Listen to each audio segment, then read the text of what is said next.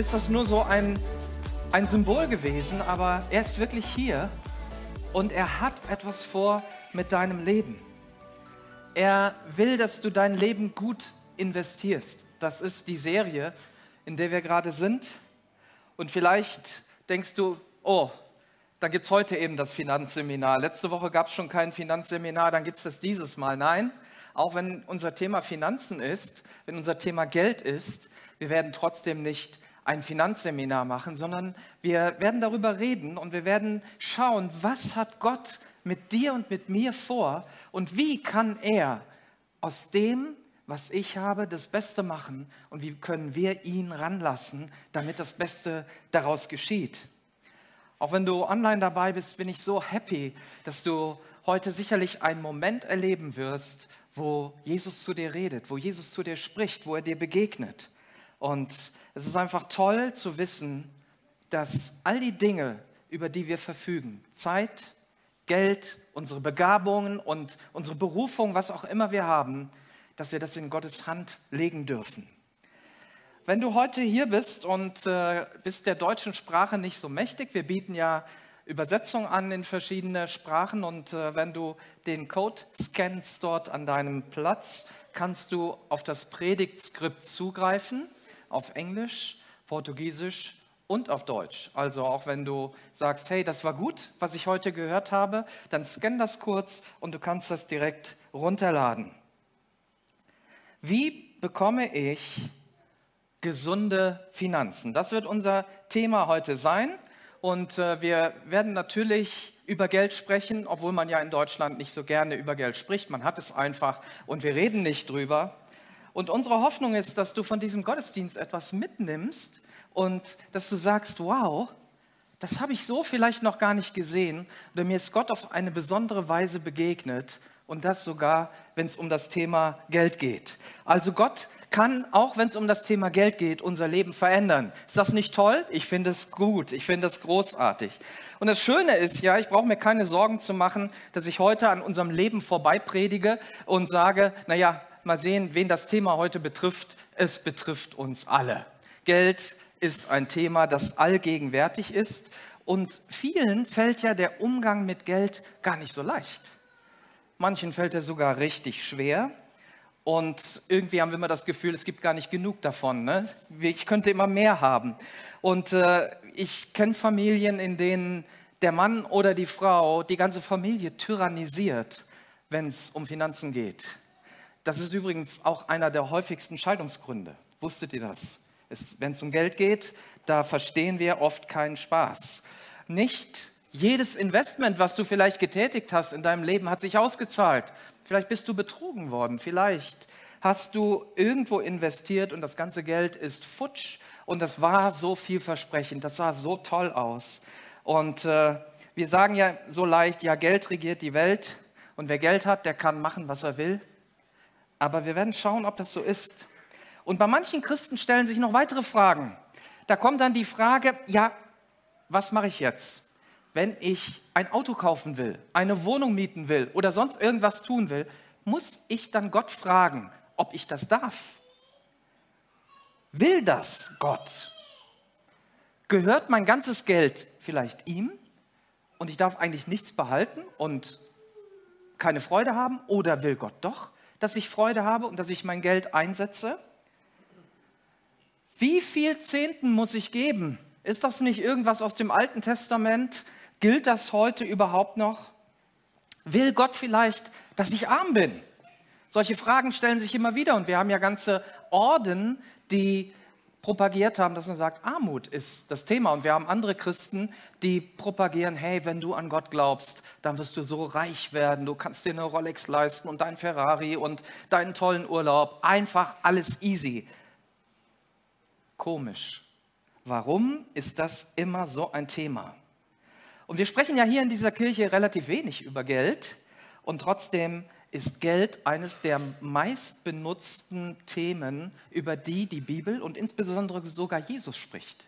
Also wenn du denkst, dass Geld so ein Nebenthema ist, dann hast du deine Bibel wahrscheinlich noch nicht aufmerksam genug gelesen oder vielleicht gar nicht. Dann wäre es ja mal eine Gelegenheit, hineinzuschauen und zu sehen, was schreibt denn die Bibel über Geld? Und sie redet sehr oft über Geld, über Sparen, über Vermögen, über Armut, über Reichtum, wie man damit umgeht. Und äh, wenn wir das, ich sag mal, ernst nehmen würden, dann würden wahrscheinlich zwei Drittel aller Predigten hier sich um dieses Thema drehen.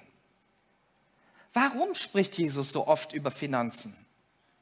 Will er vielleicht dein schönes Geld haben? Und er sagt, wenn ich nur oft genug darüber rede, dann ne, werden sie vielleicht weich.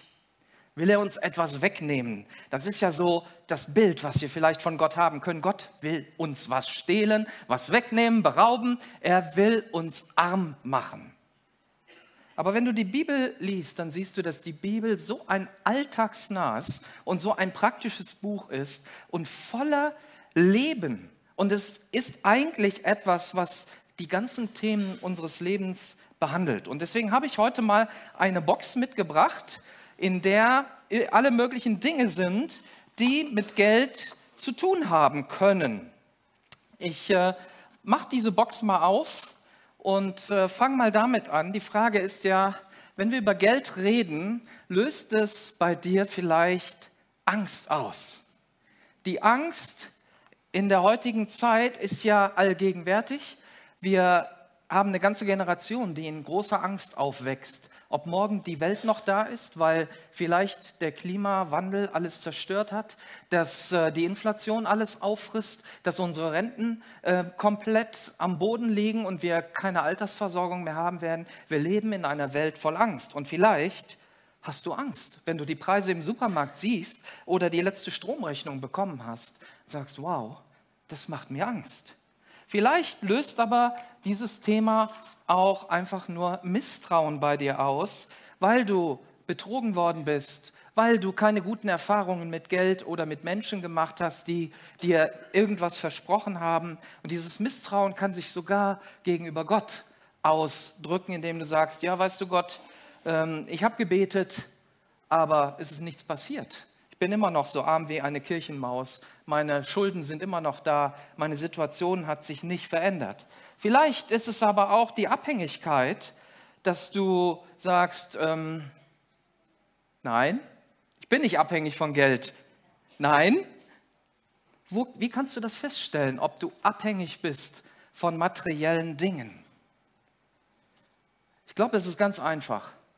Faste einfach mal gewisse materielle Dinge, die dir vielleicht etwas bedeuten. Und du wirst sofort merken, wenn es dir in den Fingern juckt, wenn, es, wenn, wenn, wenn du Schmerzen dabei hast, wenn es dir schwerfällt, dann hast du eine gewisse Abhängigkeit.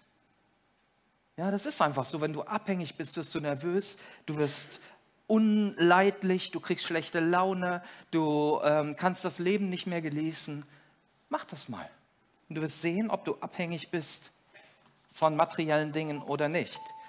Außerdem ist die Frage, woran erkennst du vielleicht, dass du gierig bist?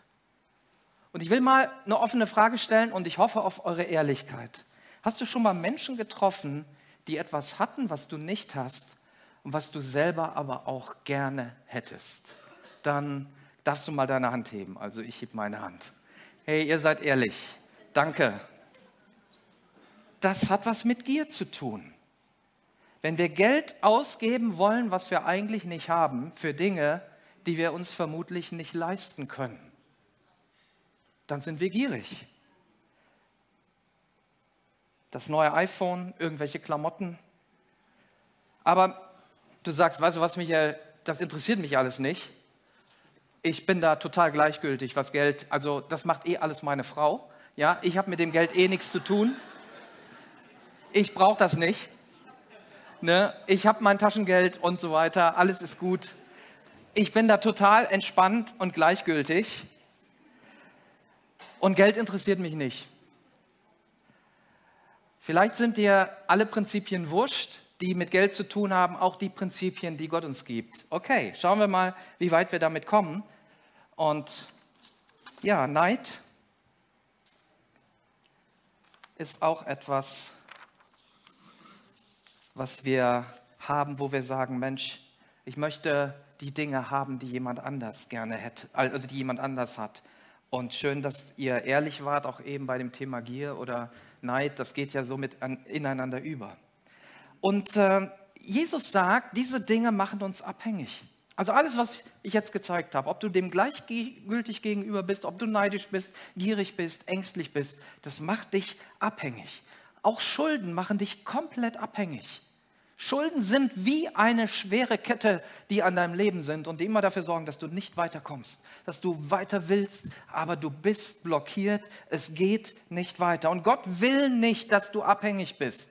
Darf ich dir das mal sagen? Gott will uns in Abhängigkeit zu ihm führen, die aber gesund ist. Das ist wie eine Abhängigkeit zwischen Kindern und Eltern, die gute Eltern sind und wo eine gute Abhängigkeit da ist, eine versorgende, eine beschützende, eine wegweisende Abhängigkeit, die dir hilft und nicht, die dir dein Leben raubt. Gute Eltern werden immer dafür sorgen, dass sich ihre Kinder gut entwickeln werden. Ist doch logisch. Ja, ich will doch nicht, dass meine Tochter so klein bleibt und, und irgendwie nicht, nicht vernünftig alleine gehen kann und ich ihr noch, wenn sie 50 ist, na gut, dann bin ich wahrscheinlich nicht mehr da, aber äh, mit, mit 30 noch die Windeln wechseln soll oder sowas. Das, das will doch keiner sondern wir wollen, dass sie selbstständig ist und dass sie ihr Leben leben kann. Und so ist es mit Gott auch. Und deswegen möchte Gott alle diese Dinge, die wir hier haben, umdrehen. Er will sie umdrehen. Das ist immer Gott. Gott sieht das, was schief läuft, das, was nicht gut läuft, und dann will er es umdrehen. Aber der Weg Gottes zur Freiheit ist nicht unbedingt unser Weg. Die Bibel sagt, da wo dein Schatz ist, da ist auch dein Herz. Und in einer anderen Übersetzung heißt es, ihr, ihr, müsst außerdem noch erkennen, dort wo ihr eure Schätze aufbewahrt, dorthin zieht es euer Herz.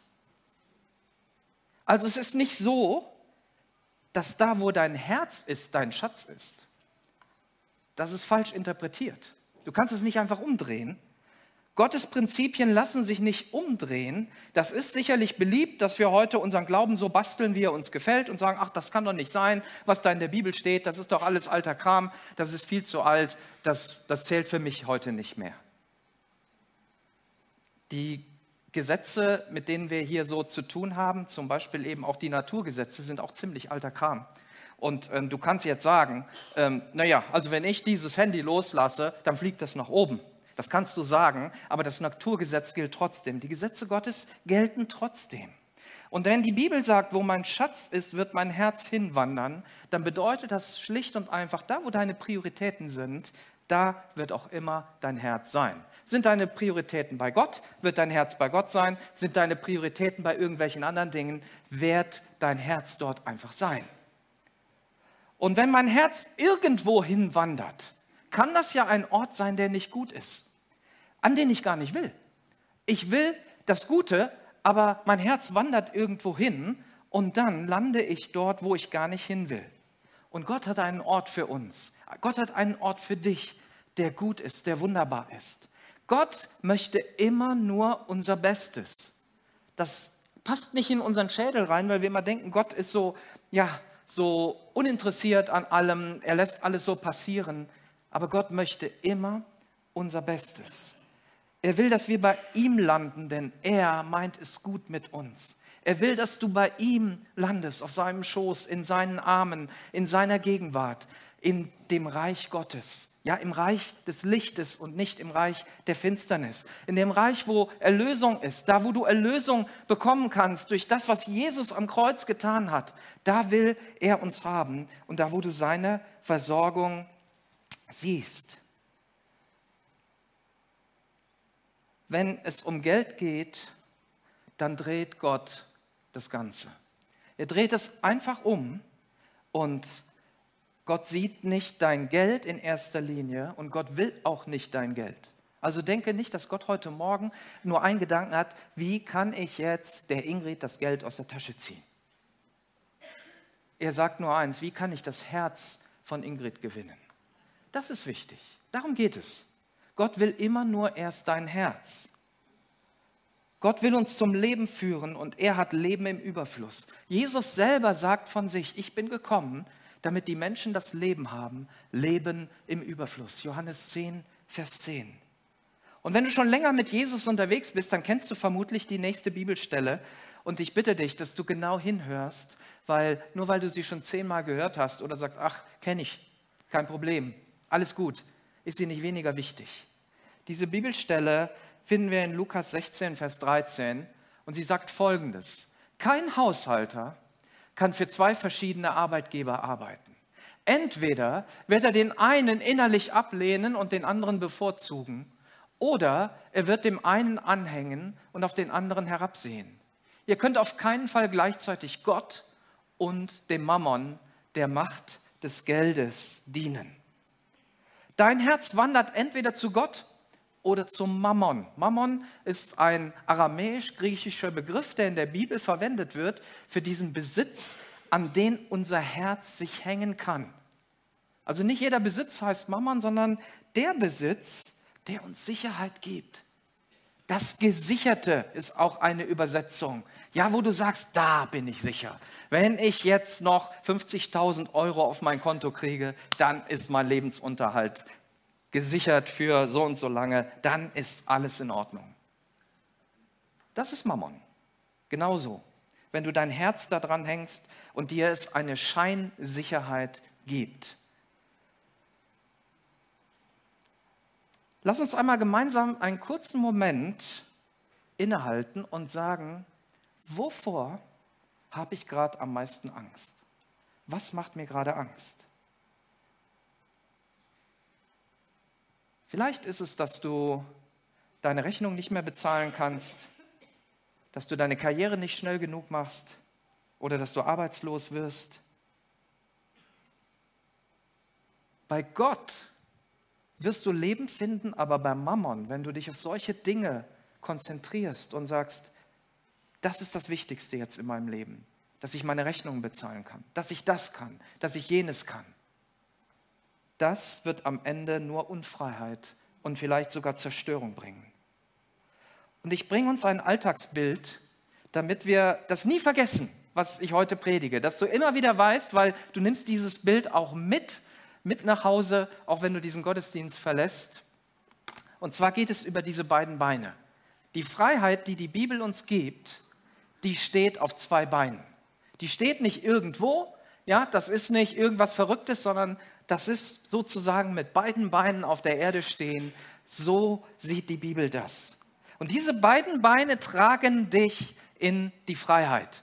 Diese beiden Beine sorgen dafür, dass du dich bewegen kannst, dass du dich frei bewegen kannst, dass dich keiner tragen muss, dass du nicht abhängig bist von jemandem, sondern dass du selber aufstehen kannst und selber den nächsten Schritt machen kannst. Und wenn du nicht beide Beine hast, kommst du nicht voran. Also das eine ist Haushalten und Verwalten. Weiß ich, wofür ich meine Finanzen, mein Geld ausgebe? Weiß ich, was reinkommt? Habe ich mein Einkommen im Griff, um das mal so in einem Satz zu sagen? Und das zweite ist Großzügigkeit. Und die Frage, die ich dir heute stelle, ist, bist du schon mal einem Menschen begegnet, der richtig großzügig ist? Was hat das mit dir gemacht, wenn jemand großzügig ist? Ich habe gemerkt, ich bin total berührt. Wenn jemand irgendwie alles bezahlt hat und gesagt hat, weißt du, kümmere dich um nichts. Es ist alles bezahlt. Ich lade dich ein und du hast es gar nicht erwartet. Und da kommt so ein Mensch und du merkst, der macht das von Herzen gerne. Der macht das nicht, um dich irgendwo, äh, irgendwo hinzulocken oder was von dir zu bekommen, sondern der schenkt dir das. Das ist Großzügigkeit. Und Großzügigkeit kann uns sehr berühren. Wenn ich nur ein Bein habe, also nehmen wir mal das letzte, Großzügigkeit. Also ich habe keine Ahnung, wie viel Geld ich habe, aber ich hau das einfach mal raus. Ne, ich gebe alles weg. I'm too, be, I'm too blessed to be stressed. Ich äh, habe einfach so einen Segen und ähm, dann stellst du fest, okay, der Monat ist viel zu lang für dein Budget. Das ist viel zu wenig Geld für den langen Monat und am Ende läufst du immer ins Minus und wenn du mit einem Bein läufst, dann drehst du dich halt immer schön im Kreis. Und du läufst tiefer und tiefer in deine Schulden rein, aber wirfst das Geld ne, und hier noch und da noch und du bist großzügig. Will Gott das? Dass du in den Schuldenstrudel kommst und großzügig bist? Das andere kann ja sein, dass du sagst, hey, ich bin ein guter Verwalter, ich kann super gut haushalten, ich weiß genau, was reinkommt und was rausgeht und ich weiß auch, was ich auf der hohen Kante habe und wie ich noch mehr auf die hohe Kante legen kann. Und du hältst ordentlich den Daumen drauf auf deinen Finanzen und das nennt man auch Geiz. Das ist einfach geizig. Du weißt, was du hast, aber es dreht sich nur um dich. Ein Bein. Ne? Und wir drehen uns um uns, um uns, um uns und am Ende unseres Lebens fragen wir uns, okay, wer außer mir ist eigentlich noch da und äh, was habe ich vom Leben? Ich habe mich die ganze Zeit um mich selber gedreht, habe viel, viel Geld angehäuft. Gott will, dass du auf beiden Beinen gehst und dass du auch mal einen Schritt zurückgehen kannst, dass du vorgehen kannst, dass du laufen kannst, dass du in, in Bewegung bist. Wenn du nur großzügig bist, aber ein schlechter Verwalter, kann Gott deine Finanzen nicht so nutzen, wie er möchte. Du brauchst immer mal, es können immer mal Momente kommen, wo du gerade Geld brauchst, um vielleicht andere zu segnen, um etwas zu tun, um einen mutigen Schritt zu gehen.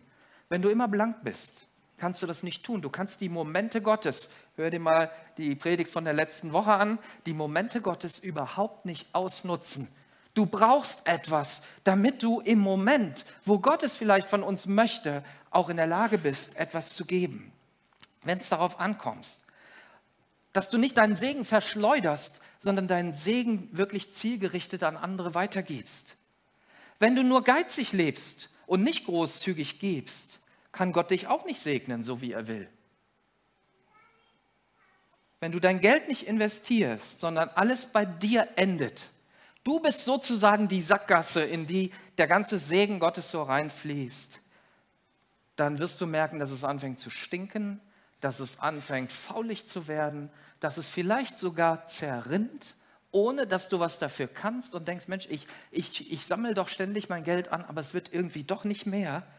Wenn alles bei dir endet, dann lebst du nicht den Plan, den Gott bei dir hat. Denn Gott hat uns nicht designt, um den Segen für uns zu behalten. Gott hat uns designt dazu, den Segen weiterzugeben.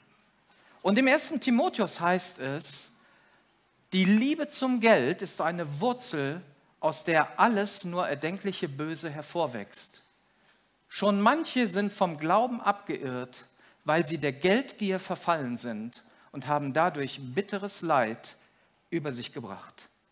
Wenn du ein guter Haushalter bist, aber ein schlechter Geber, dann bringst du nur Leid über dich, über deine Lieben und, und dein ganzes Umfeld. Das sagt nicht ich, das sagt die Bibel in 1 Timotheus 6, Vers 10. Gott gehört die ganze Welt und trotzdem gibt es Orte auf dieser Welt, wo es scheinbar fehlt, wo Mangel ist. Und jetzt ist die Frage, wie kommt das Gute, was Gott hat, an die Stelle, wo der Mangel ist? Was glaubt ihr? Wie kommt er dahin? Durch uns, genau, hat jemand gerade gesagt, durch uns. Du bist der Überbringer der guten Dinge. Nicht nur der guten Nachricht, sondern auch von guten Dingen, die Mangel lindern. Deswegen ist es wichtig, dass wir als Christen nicht nur das Gute reden, sondern auch das Gute tun. Das sagt auch das Wort Gottes. Der Reichtum Gottes kommt zu den Nöten, indem du und ich, indem wir diesen Reichtum Gottes teilen. Wir sind der Schlüssel. Wir sind dazwischen gestaltet. Und der Knackpunkt wird immer sein, wie viel fließt durch mein Leben durch? Wie viel Segen kann ich sein? Und du wirst am Ende mehr erfüllt sein, wenn du andere segnest, als wenn du alles für dich behältst. Die Bibel sagt, geben ist seliger als nehmen. Und das passt doch so gar nicht in diese Zeit. In dieser Zeit heißt es doch, hey, nimm, was du kriegen kannst und dann hast du was. Und die Bibel sagt, gib das, was du hast. Du musst nicht das geben, was du nicht hast. Gib das, was du hast und du wirst am meisten gesegnet sein. Ich will keine Sackgasse sein, sondern ich will erfüllt werden, wenn ich etwas gebe. Ich will ein guter Haushalter sein, aber nicht geizig. Ich möchte jemand sein, der mit den Dingen, die Gott mir zur Verfügung gestellt hat, arbeitet und sie gerne teilt. Und dann leben wir das Prinzip der Bibel, was schon im Alten Testament übrigens steht. Ja, das Alte Testament ist nicht alt in dem Sinne, dass wir sagen, naja, das ist veraltet. Gar nicht. Das Alte Testament und das Neue Testament sind ein Buch, das gehört zusammen. Und das ist der alte Bund und der neue Bund. Wir leben im neuen Bund, der durch Jesus Christus gemacht ist. Aber die Worte Gottes, die im Alten Testament gesagt sind, die gelten für uns. Und da heißt es in 1. Mose 12, Vers 2, Gott spricht zu Abraham, einem der Stammväter von Israel. Ich will dich segnen. Und da sind wir ja sicherlich begeistert, wenn Gott das zu dir sagt ich will dich segnen und du spürst, wie sein Segen kommt, dann bist du wahrscheinlich total happy. Und dann sagt er weiter, du sollst in der ganzen Welt bekannt sein, ich will dich zum Segen für andere machen. Und das ist das Geheimnis. Du wirst nicht bekannt dadurch, dass Gott dich gesegnet hat. Du wirst bekannt dadurch, dass du den Segen Gottes teilst. Das werden Leute immer spüren und immer merken und sagen, wie großartig. Die Ingrid hat das nicht für sich behalten. Sorry, dass ich dich heute ausgeguckt habe. Ich weiß, du kannst das ab. Die Ingrid hat es nicht für sich behalten. Also, du kannst heute lernen, in Freiheit zu leben, also von der Fixierung auf das Geld hin zur Fixierung auf dein Herz und sagen, wo ist mein Herz? Ist mein Herz bei Gott, bei den Menschen oder ist es beim Geld? Bin ich ein guter Verwalter, der die Dinge, die Gott mir geschenkt hat, wirklich gut verwaltet, so verwaltet, dass auch andere Menschen sagen würden, ja, das ist ordentlich, das ist vernünftig, du weißt, was reinkommt. Ja, es ist immer die Frage, wie viele Einnahmen haben wir, wie viele Ausgaben haben wir und wie viel brauchen wir eigentlich. Das ist immer die Frage und damit richtig umzugehen. Bevor ich mit diesem Thema abschließe, möchte ich noch einen Bereich berühren, bei dem es immer so viele Fragezeichen gibt. Und der auch für mich, als ich Kind war, ähm, ja irgendwie gepredigt wurde, ge darüber gesprochen wurde, aber ich habe das nie verstanden. Und ich fand das auch ehrlich gesagt ziemlich doof. Und zwar geht es um den Zehnten. In Malachi finden wir einen ganz bekannten Text, der im Alten Testament, ach, da steht jetzt 2. Korinther, ähm, das ist es übrigens nicht. Das, ähm, ups, dann habe ich, den, hab ich den vergessen. Das ist blöd, ja. Dann gehen wir nochmal auf den Vers von Maleachi ein, dann habe ich den leider nicht mit eingefügt. In Maleachi 3, Vers 10 heißt es folgendermaßen, ich, der Herr, der allmächtige Gott, fordere euch nun auf, bringt den zehnten Teil eurer Erträge in vollem Umfang zu meinem Tempel. Also bringt den vollen Ertrag, ja, den zehnten Teil von allem, was ihr bekommt, in vollem Umfang zu meinem Tempel, damit die Vor in den Vorratsräumen kein Mangel herrscht. Stellt mich doch auf die Probe und seht, ob ich meine Zusage halte. Denn ich verspreche euch, dass ich dann die Schleusen des Himmels wieder öffne und euch überreich mit meinem Segen beschenke.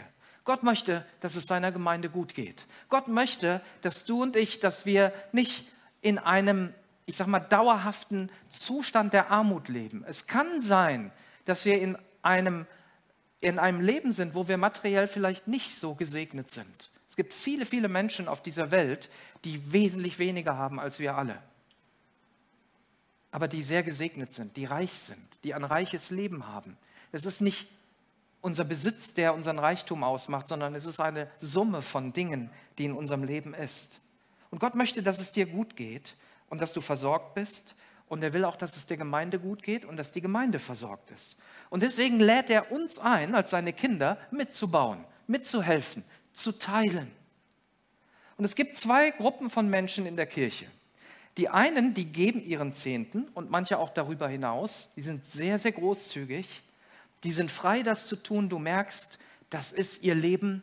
Ähm, da, da, denken sie gar nicht äh, drüber lange nach. Sie haben auch wenig Angst und wenig Sorge so in ihrem Leben, dass es nicht mehr reichen könnte, sondern sie sagen einfach, hey, ich gebe das Gott und das ist gut. Ich bin gesegnet worden, weil er ein liebender Versorger, ein liebender Vater ist. Und sie erleben, dass sie oft im Laufe ihres Lebens immer großzügiger werden und nicht ärmer werden. Das ist ein Geheimnis. Und es gibt in dieser Gemeinde einige, die das erlebt haben und mit denen ihr sprechen könnt. Dann gibt es die anderen, die sagen, oh, der Zehnte. Bei mir ist schon, wenn das Gehalt überwiesen wird, äh, bin ich gerade froh, dass mein Konto wieder ausgeglichen ist. Wovon soll ich bitte den Zehnten über, äh, dann auch noch überweisen? Ähm, ich kann mir das nicht leisten. Und äh, dieses Argument höre ich sehr oft. Ein zweites Argument, was ich höre, ist, es steht ja auch nur im Alten Testament.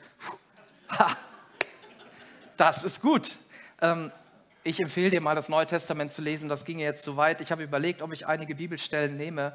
Und leider, wir sind trotzdem aufgefordert, ähm, Gottes Prinzipien zu erfüllen, auch wenn sie im Alten Testament stehen. Sie haben sich halt nicht geändert.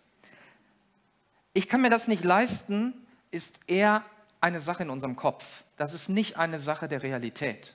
Glaub mir, ich kann das aus eigener Erfahrung sagen. Es hat überhaupt nichts mit, unserer, mit unserem Vermögen zu tun, sondern es hat immer was mit unserem Herzen zu tun. Es ist nicht unser Vermögen. Es ist eine Unfreiheit in unseren Gedanken, wenn wir glauben, wir können Gott nicht den Anteil geben, der ihm zusteht. Und deswegen sagt Gott auch, testet mich, prüft mich, probier es aus, ob ich nicht am Ende dich mehr segnen werde, als du gedacht hast. Es sieht zwar so aus, als würdest du nicht schaffen, aber Gott rechnet immer anders. Gott rechnet nicht so wie wir. Es ist ein Same, den wir sehen, der irgendwann Frucht bringt. Du kannst in diesem Raum eine Menge Menschen fragen, die das auf die ein oder andere Weise erlebt haben. Und ich zähle dazu. Und ich möchte heute keinen Druck machen. Auch Jesus möchte keinen Druck machen bei dir und sagen, ach, jetzt lass aber mal die Geldbörse hier, ne, mach sie mal schön leer. Sondern dieser Gottesdienst ist eine Einladung, nach dem Prinzip Gottes zu leben. Es ist eine Einladung, so zu leben, wie Gott es möchte. Und ich musste das selber lernen. Also bei mir war das so, als Kind habe ich davon gehört mit dem Zehnten und irgendwann kriegt man halt Taschengeld. Damals gab es noch die D-Mark und dann hatte ich vielleicht 5 D-Mark und dann sollte ich davon 50 Pfennig weggeben. Und 50 Pfennig ist eine Menge. Da kannst du dir zwei Eis von kaufen oder ich weiß nicht, eine Runde auf dem Karussell fahren oder ach, ich weiß nicht, was man alles damit machen konnte. Es war eine Menge. 50, 50 Pfennig war viel. Und das habe ich in so eine Kiste immer getan. Ich habe das dann gesammelt, um nicht diese 50 Pfennig quasi jeden Sonntag dann ähm, zur Church zu bringen, sondern ich habe es einfach da gesammelt und dann gesammelt ähm, weitergegeben. Und es ist mir immer schwer gefallen. Und dann habe ich nur gedacht, wenn ich mal mehr Geld habe, dann ist das einfacher. Und das ist ein Trugschluss. Das ist genauso falsch wie, ich kann mir das nicht leisten. Je mehr Geld du hast, umso schwerer wird es dir fallen, wenn das hier nicht stimmt mit dem Herzen. Da ist, wir sind immer beim Herzen. Wir sind nie bei der Menge des Geldes. Ja, und deswegen rede ich auch gar nicht davon, dass du viel geben musst, sondern gib Gott einfach seinen Teil. Das ist alles. Und der Teil ist, das ist ja gerecht. Wer wenig hat, muss gar nicht so viel geben. Und wer mehr hat, der darf gerne mehr geben. Und unsere Einkommenskurve hat sich ja im Laufe unseres Lebens verändert. Von niedrig ähm, als ich noch Student war, war meine Frau bei der Stadt angestellt und sie hat wirklich ein kleines Gehalt gehabt. Also äh, wenn ich euch den Gehaltszettel zeige, dann kriegst du Tränen in die Augen. Und äh, es war niedrig, aber wir waren reich. Und wir haben gelernt, in dieser Zeit, wo wir ein niedriges Einkommen hatten, zu geben. Und dann bekam ich einen guten Job und dann wurde mein Einkommen hoch und dann wurde es sogar sehr hoch. Und wenn du es einmal gelernt hast, dann ist es auch egal, wenn du im Jahr so und so viel tausend mehr hast. Du kannst einfach geben. Und auf einmal stellst du fest, ich brauche das vielleicht gar nicht alles für mich. Ich kann mehr geben. Ich muss nicht den Zehnten geben, ich kann sogar den Zwanzigsten geben. Das war jetzt eine Prüfung für euch. Weil das wäre ja nur die Hälfte. Also, du darfst den Fünften geben oder was auch immer.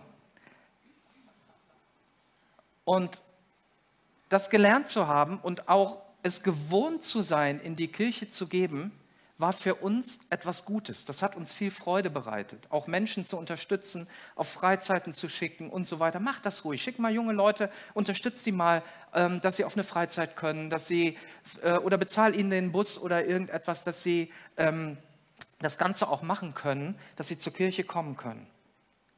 Und dann hat Gott ja in mein Leben hineingesprochen, dass ich meinen Beruf aufgeben sollte. Und ich habe mich, weiß noch, ich habe mich da mit unserem Kassierer unterhalten und habe gesagt, ich möchte eigentlich nicht das ganze Geld hier wegnehmen in dieser Kirche, sondern ich möchte, dass weitere Menschen ähm, auch angestellt werden können. Und wir haben uns dann erstmal geeinigt, dass ich Gottes Ruf folge, ohne dass die Gemeinde etwas bezahlt. Und das war für mich der größte Glaubensschritt überhaupt in meinem Leben. Das war auch die größte Glaubenskrise, das zu machen, Gott zu vertrauen und nicht abhängig zu sein von den Umständen. Die Gehaltskurve ging von da nach da. Und heute lebe ich immer noch dieses Prinzip.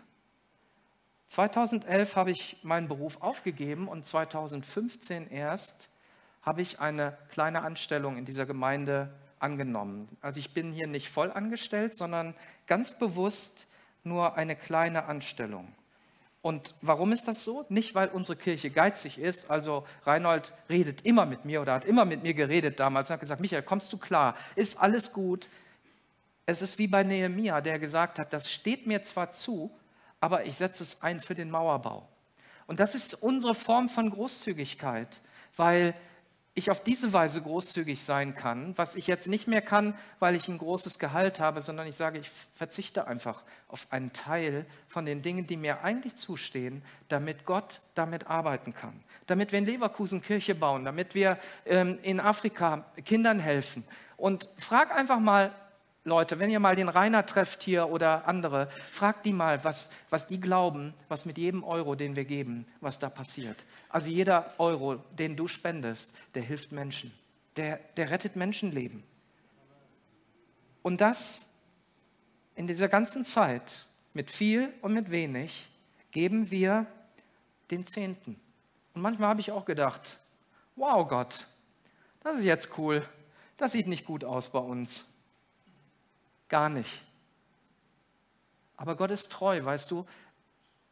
Gott hat Einnahmequellen, von denen du nur träumen kannst.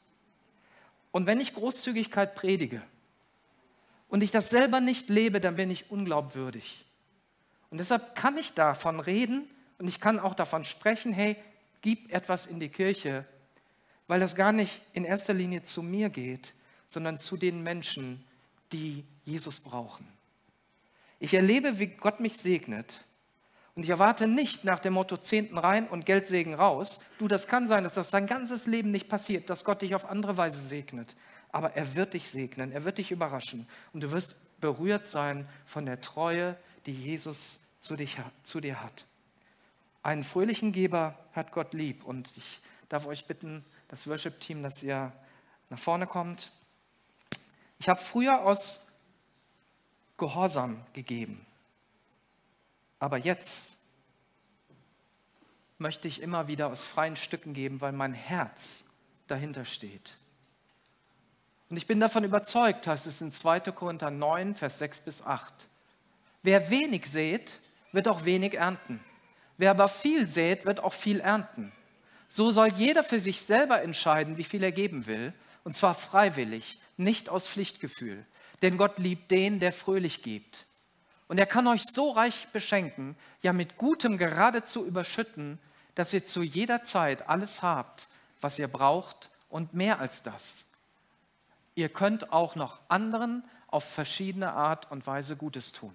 Und das ist das Prinzip Gottes. Gib Gott seinen Teil und er wird dich beschenken. Er wird dich überschütten.